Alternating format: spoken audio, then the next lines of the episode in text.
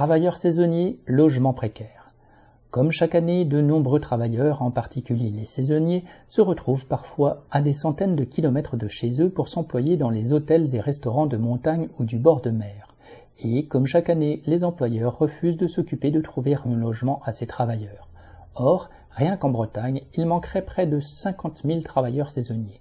Certes, la période du Covid en a convaincu certains d'abandonner un travail mal payé et aux horaires impossibles, mais le manque de bras disponibles trouve ailleurs son explication. Ces travailleurs n'ont tout simplement pas les moyens de payer les loyers demandés. La spéculation a depuis plusieurs années fait grimper le prix de l'immobilier. De plus, les propriétaires trouvent souvent plus rentable de louer leur maison quelques semaines à des touristes plutôt qu'à des travailleurs dont le salaire est de toute manière insuffisant.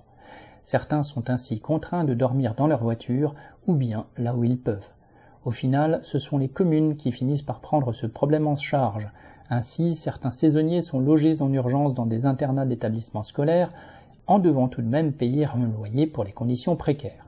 Selon Le Monde, à Dinard, il est vilaine, la commune paye 30 000 euros pour assurer une partie des frais de logement des saisonniers dans un lycée hôtelier.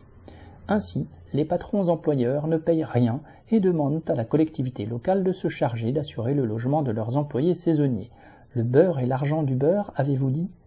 Cyril Lebrun.